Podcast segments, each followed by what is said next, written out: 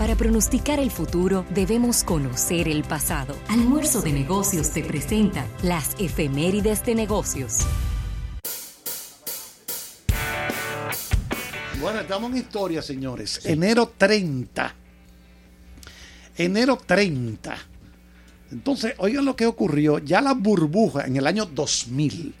Enero 30, año 2000. La burbuja del Internet estaba ya cercana a su pic, al punto más alto.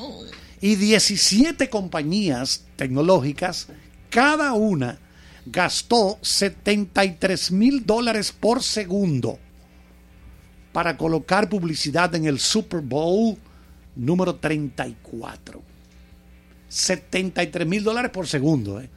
No el comercial de 30 segundos. Le voy a decir ahora cuánto está costando para este domingo.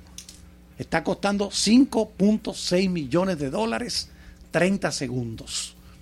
Entiendo que hay algunos cuantos colmados dominicanos que estarán colocando sus spots. 5.6 millones de dólares por 30 segundos. Por 30 segundos. Por 30 segunditos. Exactamente. Una Entonces, chilatica. Una chilatica. Entonces, en otro dato importante, en enero 30 de 1869, faltándole dos semanas para cumplir 22 años, un operador de telégrafo de la Western Union, allá en Boston, dice, yo no voy a trabajar más allá, yo me voy a dedicar a inventar. ¿Quién fue ese? Thomas Alva Edison. Claro. Digo, no, no, espérate, yo voy a dejar, me voy a dedicar a inventar. Sí. A wise guy. Exacto. La pregunta, ¿por qué un comercial del Super Bowl cuesta tanto dinero? Claro. Porque en Estados Unidos está promediando cerca de 115 millones de dólares, eh, de, de- de- de- de televidentes. Sí. 115 millones de televidentes. ¿Qué pasa? Que los comerciales, ya se ha determinado los expertos, tienen un papel tan protagónico como el juego mismo. Claro. Porque la gente espera los comerciales del Super Bowl. Sí. Y por eso es que cada vez cuestan más. Claro, hay, hay una táctica. Ustedes saben que cuando empieza el juego hay mucho rating. Sí. Cuando está por mitad, después baja un poco el rating, por mitad sube y al final vuelve y aprieta. Entonces hay empresas que dicen, bueno, déjame aguantar, no tengo el presupuesto para comprar tres cuñas a ese precio. Entonces, a medida que va avanzando el juego, los precios bajan un poco y se meten ahí. Pero no hay ya espacio, Carlos. No, debe estar full ya. Eso Inclusive, se- que ellos compraron unos, unos comerciales flotantes sí. que se van a estar colocando.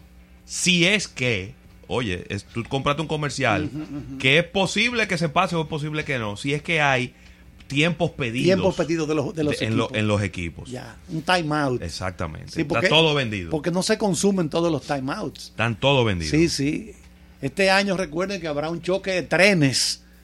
Estarán chocando los Kansas City Chiefs. ¿Quiénes? El Kansas City Chiefs. Tenía mucho que no iban a un Super Con Bowl. su quarterback Patrick Mahomes.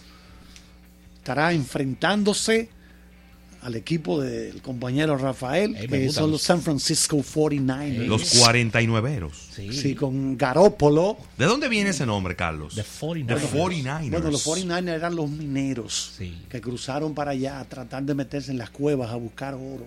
Por eso el casco tiene ese color dorado. Entonces de ahí es que vienen esos, esos 49, los 49ers Sí, una- de una- San Francisco. uno Se va a jugar en Miami, en la ciudad de Miami. Retorna al estado de la Florida el, el- el Super Bowl que se ha jugado varias veces ahí ya. Y Sí. entonces la... Y, y, bueno, y es lógico en- entender por qué la NFL ha utilizado a la Florida tantas veces. Eh, un- hay un tema del clima, que es indudable en esta temporada del año.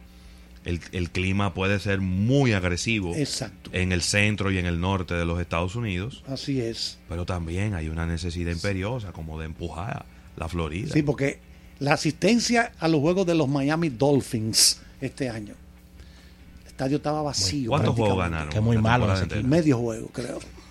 No, y le llegaron a ganar a, a a los eh, Patriots. Sí, a los Patriots. A los Patriots de New England le llegaron a ganar. Yo fui a un juego de los Dolphins hace unos años.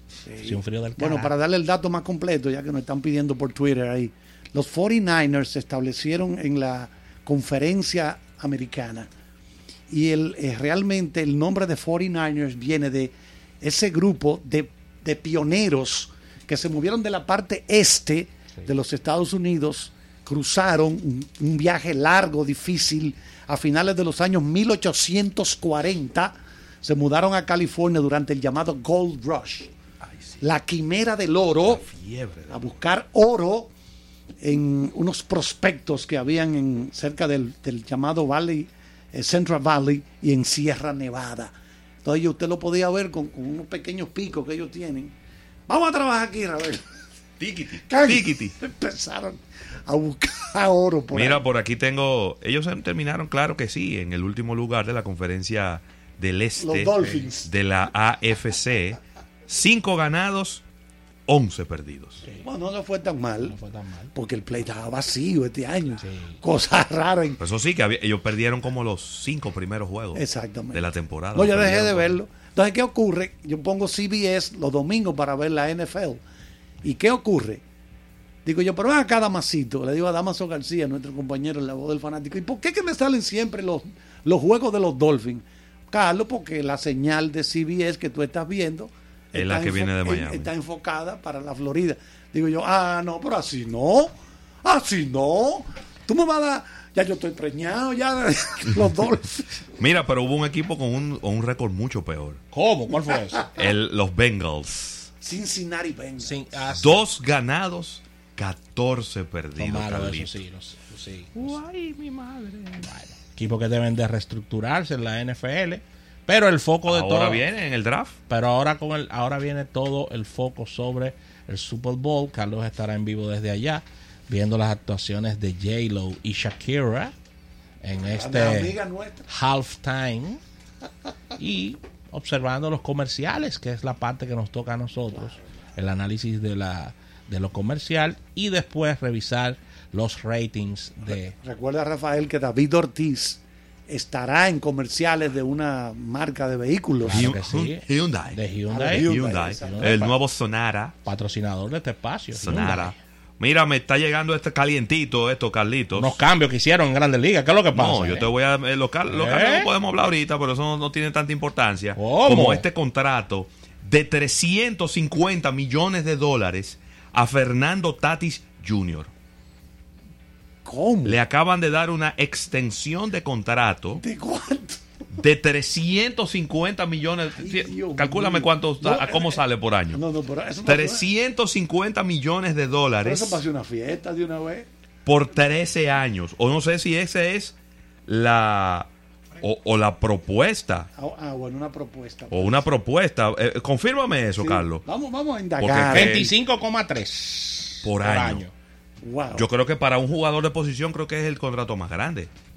Se le ha dado más de 350. Ah, bueno, pero son 13 años. Sí, son 13. Bueno, él tiene 20 ahora, ¿qué tiene? 21. Sí, Ustedes saben que ya después que un jugador llega a 34, ya un viejo en grandes ligas. claro. Después de un deporte cada vez más para gente joven. Pero vamos a rastrear, porque acabo de entrar a, a ESPN en inglés, a Major League Baseball. Está la firma de Dusty Baker, Claro. el nuevo dirigente de Houston, con todo y su palillo. Sí. Sí, pues no se vea su, su palillo de arriba. Eh, hablan algo del coach de béisbol que murió en el accidente aquel, pero no hay nada todavía. Y, e- y se está hablando del cambio de unos jugadores de las dos franquicias que tienen eh, la rivalidad más grande del deporte de, en las grandes ligas. Por un lado, eh, que Mookie Betts estaría pasando a los New York Yankees, Ay. Que es prácticamente el pelotero franquicia de, de lo- de lo- Boston. Boston, Sí, sí, sí. y que Aaron Judge iría para los Medias Rojas de Boston. Hey, Ay. No, pero, Y David García. ¿Quién es David García? bueno, eso para no darlo por batata, tú sabes. ¿Eh? Que es un SP, que es un SP, SP. ¿Qué es un debe, SP? ser- debe estar en- Starting pitcher. Ah, pitcher. starting pitcher. Starting pitcher, un David abridor. García. Un lanzador Sí, abridor. lanzador Ah, abridor. pero mira, de Aaron George y un pitcher por Mookie Betts. Y dos peloteros de los toros también. Póndelo, póndelo.